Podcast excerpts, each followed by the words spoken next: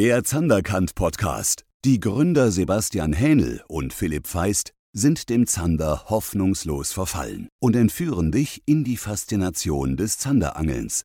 Hier geht's um Themen hinter der Matrix. Herzlich willkommen zu einer neuen Podcast-Folge von der Zanderkant. Du verlierst Zander im Drill oder ist es schon passiert? Oder passiert das häufiger, wenn du immer einen dran hast, dass er auch mal verloren geht? Dann geht es hier in dem Podcast um das Thema Drillen und Aussteiger. Leidliches Thema, vor allem beim Spinnfischen, ne, wenn man den Traumfisch dann dran hat und äh, dann geht er doch noch verloren. Da gibt es einige Muster und Tücken und auch spezielle Verhaltensweisen im Drill des Zanders, der den auch ein bisschen unterscheidet von anderen Raubfischen. Und deswegen gehe ich jetzt mal hier in dem Podcast auf dieses Thema ein. Beim Drillen, du hast ihn jetzt endlich dran. Gerade, ich merke das auch im Zanderkan Coaching, wenn der Klient dann äh, an seinen Hausgewässern dann erfolgreich ist, das Umsetzgefühl für alles bekommt, den Zander besser versteht und dann die Pläne von mir im Detail umsetzt und hat den Zander dann dran.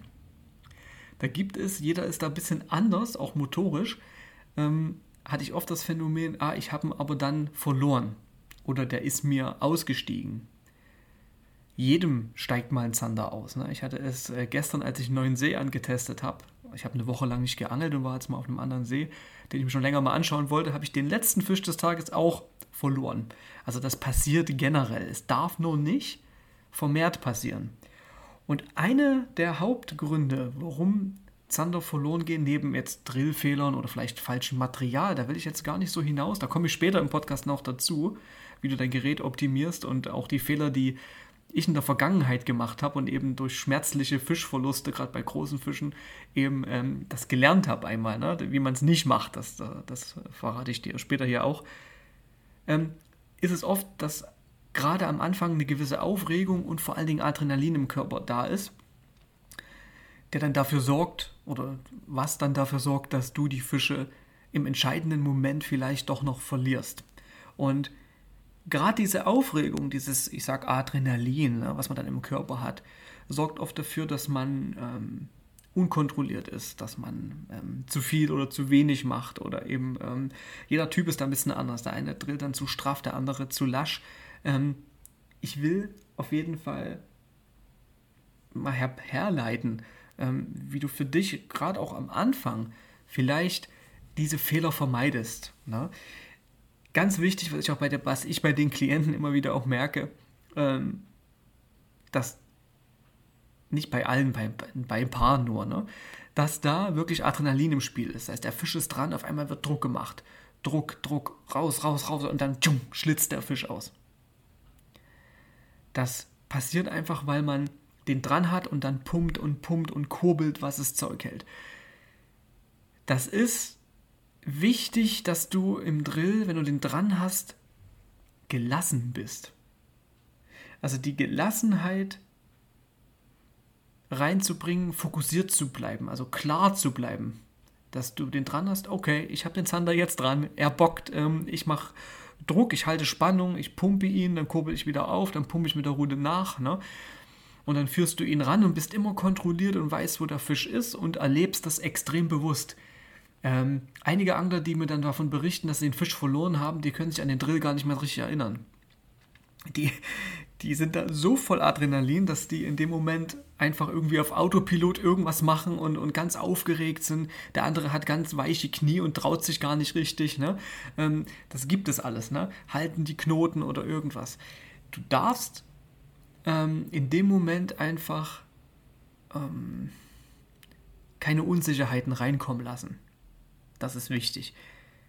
Und das geht schon damit los, dass du deine Montage ordentlich ähm, aufbaust. Das heißt, dass die Knoten passen. Das ist logisch. Der Knoten hält bei einem Zanderdrill. Auf jeden Fall, auch bei einem großen. Ne? Der bockt ein bisschen, vielleicht kann man die Bremse ein bisschen nachjustieren, aber eigentlich hält das alles. Und da musst du einfach drauf vertrauen. Du musst einfach einmal im Kopf abgespeichert haben, im Hinterkopf, ne, im Unterbewusstsein, das sitzt alles, das passt, daran liegt es nicht. Und dann drillst du einfach. Ganz normal blendest diese Unsicherheiten aus und kannst das ganz bewusst, bewusst erleben. Wenn der Fisch jetzt anfängt mehr zu bocken, hörst du auf zu ziehen, lässt ein bisschen strampeln und sobald der Druck nachlässt, wieder auf dich zupumpen, wieder aufkurbeln, wieder auf dich zupumpen, solange wie er sich ziehen lässt und das gefallen lässt. Und dann fängt er wieder an zu bocken und dann kannst du ihn wieder ein Stück ranziehen. Und so machst du das sehr kontrolliert. Wer also immer eben bedingt durch die Aufregung im Drill, durch Adrenalin im, im, im Körper, immer den gleichen Druck ausübt und immer nur Hauptsache herziehen, herziehen, herziehen. Ne? Ich will den unbedingt landen, nicht verlieren, nicht verlieren und dann immer, immer wieder zieht, immer mit dem gleichen Druck. Der wird auch dem Moment, wo der jetzt mal äh, stärker drinsteht und bockt oder einen Fluchtversuch macht, zu viel Druck aufbauen. Zu viel Druck aufbauen auf den Haken, auf die Komponenten. Und dann kann es natürlich ganz schnell passieren, dass der ausschlitzt eben mit zu viel Druck. Stell dir einfach vor, du hast den Zander dann gelandet, hast ihn im Kiemgriff wickelst die Schnur um deinen Ärmel ne, und dann ziehst du mal ordentlich. Wie viele von diesen Haken würden dann kommen? Einige. Um es nur mal praktisch vorstellbar zu machen. Keiner soll das machen, ne, dem Fisch den Haken rauszerren. Also das ist nicht weitgerecht und das, äh, ne, aber nur mal, was für Kräfte aufgebaut werden. Das wäre ähnlich dem, wenn du ihn an Land dann hast und ziehst ordentlich. Dann, wie viele Haken würden dann ausschlitzen? Einige. Und hier kommt noch Bewegungsdynamik rein. Und es ist wirklich wichtig, dass du ja, kontrolliert drillst. Ja?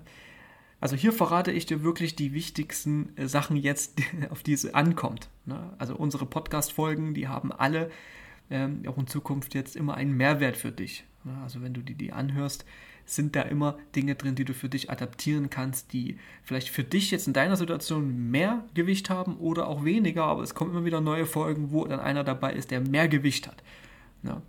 Wenn du vielleicht souverän drillst schon und das alles passt, dann hörst du dir das wahrscheinlich auf der Autofahrt an und, und nochmal zur Erinnerung als Reminder. Aber eben, falls du das hast, das Problem, dass dir Fische verloren gehen, dann ist das jetzt natürlich hier sehr wichtig. Und abonniere ruhig bitte den Podcast, damit du keine Folge verpasst. Wir haben kein fixes Veröffentlichungsdatum. Wir machen das so, wie wir Zeit und Muse haben. Ne? Deswegen wäre es schade, wenn du ein paar Folgen verpassen würdest. Aber jetzt wieder zurück zum Thema. Und du musst fokussiert und gelassen bleiben, dass du immer genau ähm, mitverfolgen kannst, was hier passiert im Kopf. Ich habe mich mal beobachtet, wenn ich einen Zander dran habe, ich bin da zwar sehr routiniert, aber gerade wenn ich einen großen dran habe, dann merkt man das auch, dass ich dann auch sehr aufgeregt bin. Das ist ja auch, auch gut so. Es wäre ja schade, wenn man nicht mehr aufgeregt ist, wenn man total abgeklärt ist äh, und das einen nicht mehr kickt. Aber gerade wenn ein großer dran ist, dann merke ich, okay, ich schätze das ein und ich erlebe das komplett bewusst, was dieser Fisch da macht. Dann fängt er an zu bocken, ich merke, oh, der ist größer. Griff zur Bremse, die ich dann leicht öffne. Und beim Zanderangeln bitte die Bremse nicht vorher schon leicht öffnen. Also wirklich ähm, zumachen. Nicht so, dass das Wasser aus der Rolle gedrückt wird, aus den Bremsscheiben, also nicht so zudrücken, aber dass sie fest ist, dass sie keine Schnur freigibt, wenn kurz Schnellkraft draufkommt, also beim Anhieb zum Beispiel. Die muss zu sein. Ich habe schon oft das mitgekriegt, als ich damals äh, vor Jahren noch, wo man mich am Wasser persönlich gekriegt hat, zum Beispiel bei einem Seminar mal oder bei dem Thundercount Festival. Das war, ähm, war dann so, dass dann einer da stand und ich höre quasi den Anhieb in Form der Bremse. Das macht kurz und natürlich ist der Fisch nicht gehakt. Die war nicht sehr offen, die Bremse. Er sagt, ja, die ist doch straff eingestellt. Aber man hört beim Anhieb, dass die ganz kurz kommt. Ja, wozu hast du dann eine harte Rutenspitze gefischt die ganze Zeit? Ne? Wenn es in dem Moment dann freigibt, dann, dann, dann hakt der Fisch nicht. Deswegen zumachen, komplett zumachen. Ähm, und viele, die halt wahrscheinlich noch nicht so die Erfahrung mit Großfischen haben, würden dann denken, weil es ja der erste logische Gedankenansatz ist, ja, wenn aber mal ein großer Hecht oder ein großer Wels den Köder nimmt, äh, dann reißt mir doch sofort alles ab beim Anhieb. Falsch. Wenn du gegen den großen Wels knallst oder gegen den großen Hecht oder auch Zander, der macht erstmal gar nichts. Das ist erstmal wie eine Bahnschranke. Das ist erstmal, bumm, Haken sitzt und es passiert erstmal nichts dann fängt er an, so behäbig rückwärts zu schlagen und schraubt sich vom Grund hoch, zum Beispiel, wenn er am Grund gebissen hat. So langsam. Und du merkst, uaha, dass, hier, dass es hier so klopft in der Route, also richtig harte, äh, dumpfe Schläge gibt und du merkst, hier ist ein großer Widerstand. Dann hat er auf je nach Distanz, wie weit er weg ist, auch einen Winkel zur Seite, wo er nach links oder nach rechts weg kann. Der ist ja nicht quasi ähm, angenagelt, kurz vor den Füßen, vertikal unter deinen, unter deinen Füßen, dass der quasi nicht weg kann. Das heißt, so eine Kraft kann sich in den ersten zehn, also ich will nicht sagen zehn Sekunden, in den ersten Momenten, sage ich mal, gar nicht aufbauen, dass der dir die geschlossene Bremse dann die Schnur kappt. Wenn du dann aber drillst und den dann im Verlauf des Drills, der eine richtige Preschflucht macht, ein großer Hecht oder ein großer Wels, und dann die Bremse nicht offen ist, dann kann es reißen. Weil du ziehst ja in deine Richtung, der Fisch mit Schnellkraft und Gewicht. Ne? Kraft ist gleich Masse mal Beschleunigung, haben wir in Physik mal in 6. Klasse gelernt, glaube ich. Und der Rest ist dann Physik, weil dann die Schnur reißt. Fumm. Wenn du sie nicht aufhast, die Bremse. Wenn ich merke, uh, hier ist was Großes dran, dann greife ich kurz zur Bremse und justiere die nach. Und dann merke ich schon, klick, klick, klick, klick, klick, klick, okay, die ist da. Die ist da. Und weiter öffnen brauche ich sie erstmal nicht es sei denn, ich merke, es kommt eine Breschflucht, die Rute wird nach vorn gedrückt, nach vorn gedrückt, ich kann kaum gegenhalten und dann mache ich noch weiter auf. Und dann lasse ich den erstmal toben. Und dann merke ich, die Kraft geht zu Ende vom Fisch, die Breschflucht läuft aus und dann muss ich sofort wieder den Moment die Oberhand gewinnen und wieder anfangen zu pumpen. Gerade beim großen Zander ist das fies, ne? weil der in dem Moment, wenn der Druck, wenn er aufhört zu bocken, der macht jetzt keine Breschflucht wie Hechten, wie Hechte, aber ähm, wenn er aufhört, so hart zu bocken und dann die Bremse so klick, klick, klick, klick, klick, klick. Und dann hört er auf und dann in dem Moment, wenn ich nicht die Oberhand gewinne und wieder pumpe und selbstbewusst bin, fängt er an, sich im Stand S-förmig zu schütteln. In dem Moment verlierst du die Fische. Ganz fiese Nummer. Der Zander hat folgende Eigenart der reißt den Rachen auf, versucht das, das, das loszuwerden, indem er Wasser rausstößt, so indem er ähm, versucht den, ja, wie soll ich sagen, ich habe das oft gesehen. Und er schüttelt sich dabei auf dem Stand wie ein S und wummert da so hin und her. Und deswegen sagen die Angler oft, ich habe die typischen Kopfstöße des Zanders. Der stößt ja nicht mit dem Kopf, der versucht den einfach so S-förmig wummernd loszuwerden im Stand. Wenn du aber es schaffst, wenn, die, wenn der Druck der Flucht nachlässt, du merkst, oder, oder der, des, des Bockens, wir sagt beim Zander ja oft Bocken, weil er mit dem Kopf nach unten gehen will. Und, und du fängst wieder an, den sofort hart ranzunehmen, dann ist er nicht in der Lage, sich S-förmig im Stand zu schütteln. Und dann sinkt die Aussteigerquote um, um wesentliche Prozentpunkte. Weil das Fiese ist, vor allen Dingen, wenn wir mit dem Bleikopf angeln und dem Greifer und der sitzt schön und der Bleikopf hängt außerhalb des Mauls. Vielleicht vorher hing er wahrscheinlich nicht außerhalb, aber danach, wenn, der, wenn er den so ausstoßen will, dann habe ich eine Bleikugel außerhalb des Mauls hängen, also ein Gewicht. Und wenn er sich schafft, S-förmig zu schütteln ein paar Sekunden, bevor du wieder pumpst, weil du zu, zu, zu spät realisierst, dass das Bocken oder die Flucht zu Ende ist und die Kraft nachgelassen hat, dann kann er sich den einfach abschütteln, weil er sich diese, diese Hakstelle, wo er durchgeschossen ist, größer macht. Und das Gewicht natürlich als Gegenpol hin und her fliegt. Am Maul dran. Und dann kann es sein, dass es sich ausklingt. Das ist natürlich besonders bitter, wenn es bockt, bockt, bockt, bockt.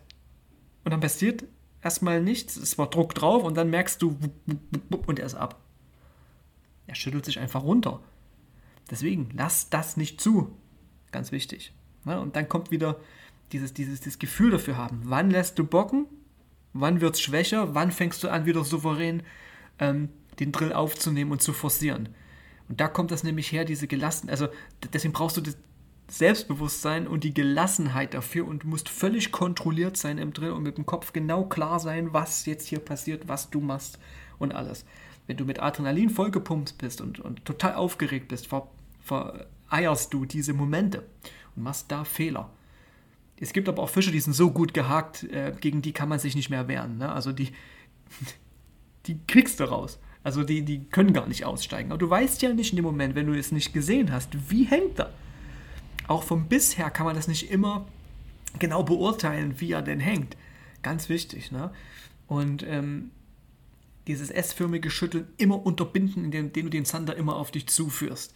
Dann kommt der nächste Aussteigermoment. Das ist eigentlich der häufigste Zander-Verlier-Moment im Nahbereich, wo ich anhand meiner Erfahrung auch äh, vom Zanderkant-Coaching, wenn mir dann quasi unter bitteren Tränen das sofort live mit den Emotionen vom Wasser geschildert wird, was gerade passiert ist, ist, dass der im Nahbereich verloren geht, wenn man zum Kescher greift. Die Schnurspannung ist da nicht weg. Ich meine jetzt nicht, dass die Schnur locker wird, wenn man zum Kescher greift und der dann verloren geht. Also so einen kapitalen Fehler macht eigentlich keiner. Also das, das spürt man schon instinktiv, dass man nicht die Schnur locker lässt. Spannung ist drauf, aber der Zug auf den Fisch fehlt. Man forciert ihn in dem Moment nicht mehr. Du trillst ihn ran, ne, pumpst, kurbeln, pumpst, lässt ihn kurz bocken, bocken, bocken lässt nach, pumpst, drillst wieder ran äh, nicht über die Rolle. Es gibt auch welche, die haben die Rute einfach nur oben und kurbeln den wie so ein Kran ran. Dann geht er auch verloren, weil sich der Fisch dann einfach gegen diese äh, einfach steif gehaltene Rute einfach losschütteln kann. Man muss schon immer so eine Pumpbewegung drin haben. Ne? Immer unter Spannung nachkurbeln mit der Rolle, dann wieder mit der Rute ziehen, nachkurbeln, ziehen, ne? ganz klar. Und dann kommt der Nahbereich. Der Fisch ist da und man hört auf, ihn auf sich zu zu ziehen. Und dann greift man zum Kescher. Und dem Moment, wo man sich nach hinten zum Kescher runterbeugt oder nach vorne zur Seite, ist er auf einmal ab, weil er sich schüttelt. S-förmig. Der Trick ist, das mit einem Schwung zu machen. Ich habe mich da mal beobachtet. Und zwar, der kommt, der Fisch. Ich weiß noch, wie viel Schnur habe ich draußen. Äh, Kescher liegt ungefähr hier äh, ein, zwei Meter, hoffentlich nur weg und nicht fünf. Passiert mir auch ab und zu. Dann kurbel ich mit der Rolle, mit der Rute nach unten gehen, straff auf. Die Rute bleibt krumm beim Aufkurbeln. Und kurbel ganz viel Schnur auf, gehe mit der Rute nach unten und habe dann einen langen, langen Hebel mit der Rute. Und den nehme ich, um den Fisch auf mich zuzuziehen und das, das auf mich zuziehen des Zanders nicht, fast ein Zungenbrecher, ne? nicht zu unterbrechen. Das heißt, da kommt auf Zug an, ich gehe mit der Schöpfkelle drunter, ziehe ihn drüber und fertig. Er hat keine Chance gehabt und das S-förmige Schütteln macht er dann bitte im Kescher und nicht außerhalb. Wenn er es im Kescher macht, alles gut. Und dann geht oft der Köder verloren. Durchs Schütteln, weil es dann locker ist, klar, das Gewicht des Bleikopf außerhalb vom Maul und weil es sich gegen die Keschermaschen beim Springen oder Schütteln drin den Bleikopf einfach gegen diese dicken Gummimaschen der Scheppkelle einfach, ähm, naja, abdrückt. Ja? Dann ist er lose, aber ich habe ihn im Netz und das ist wichtig. Und falls ihr euch fragt hier, ähm, wann kommt denn dieser Gummikascher, der spezielle?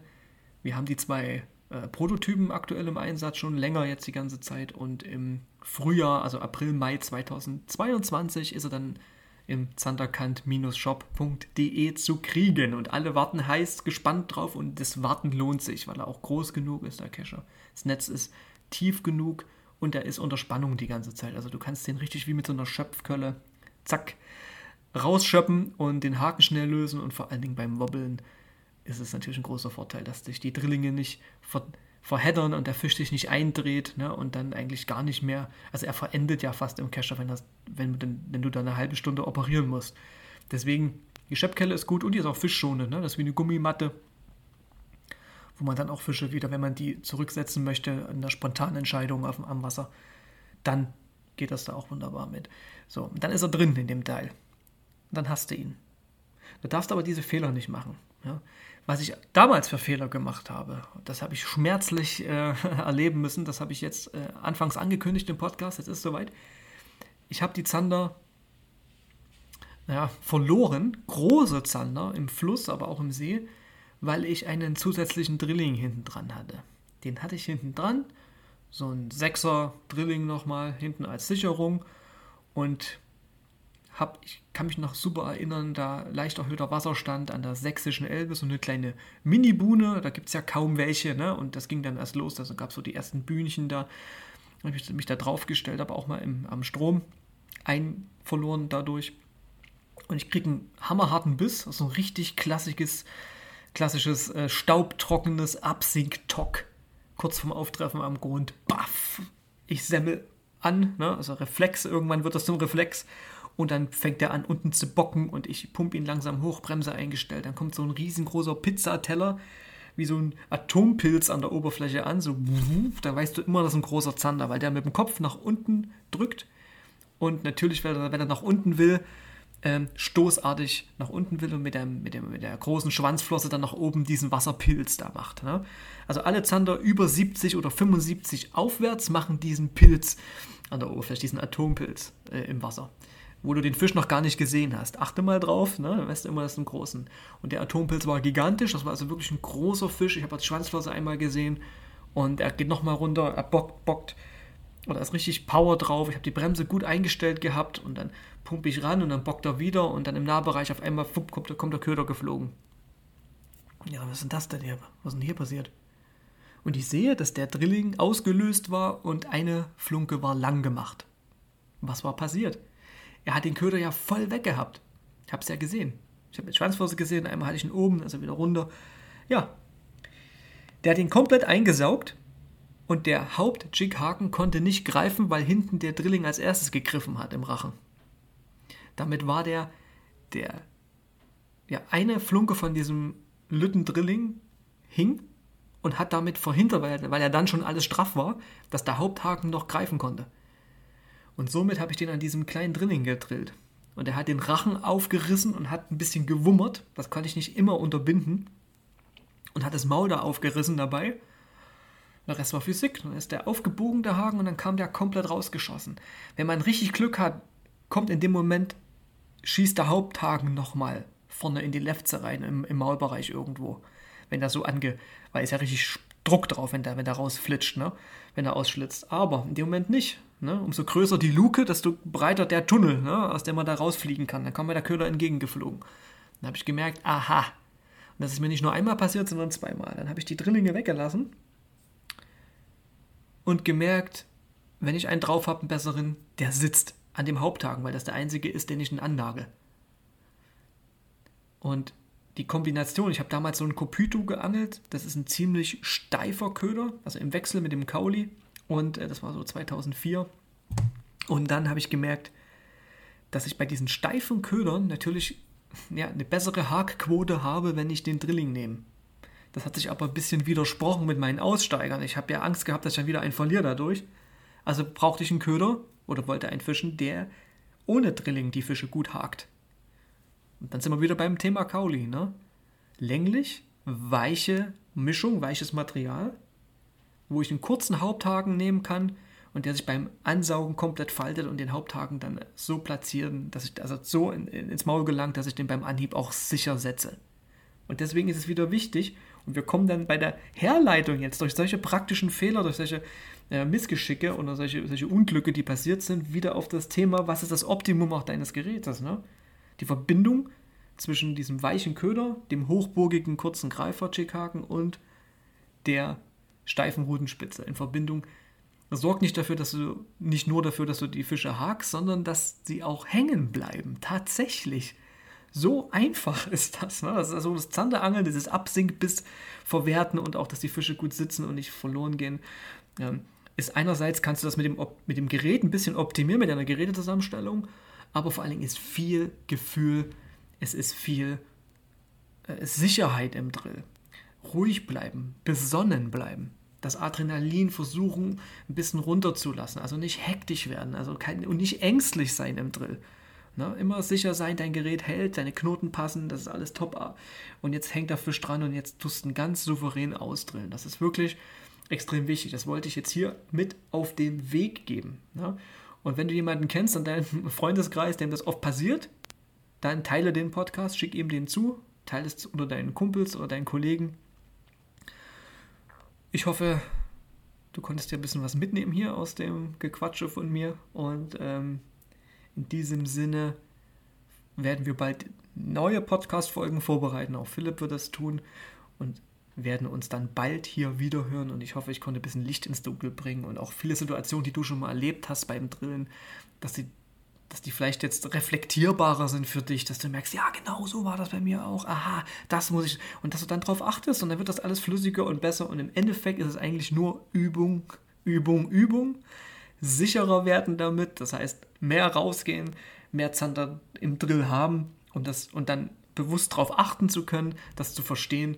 Und äh, wenn du gern Zander im Drill möchtest, generell oder mehr in deinem Hausgewässer, kannst du auch auf zanderkant.de da mal einen Termin holen für ein Erstgespräch, ganz unverbindlich, wo wir mal, wo wir mal herausfinden, Können wir dir helfen in deiner Situation? Macht das Sinn für dich, für deinen Stand, wo du jetzt bist, wo du hin willst? Na, ich hatte mal einen Klienten, das war sehr witzig, der war schon guter Zanderangler und der ist trotzdem zu uns gekommen ins Coaching. Und äh, er hatte die Aussage getroffen, ja, Real Madrid ist auch eine Top-Mannschaft, die haben auch einen Coach. Die brauchen das.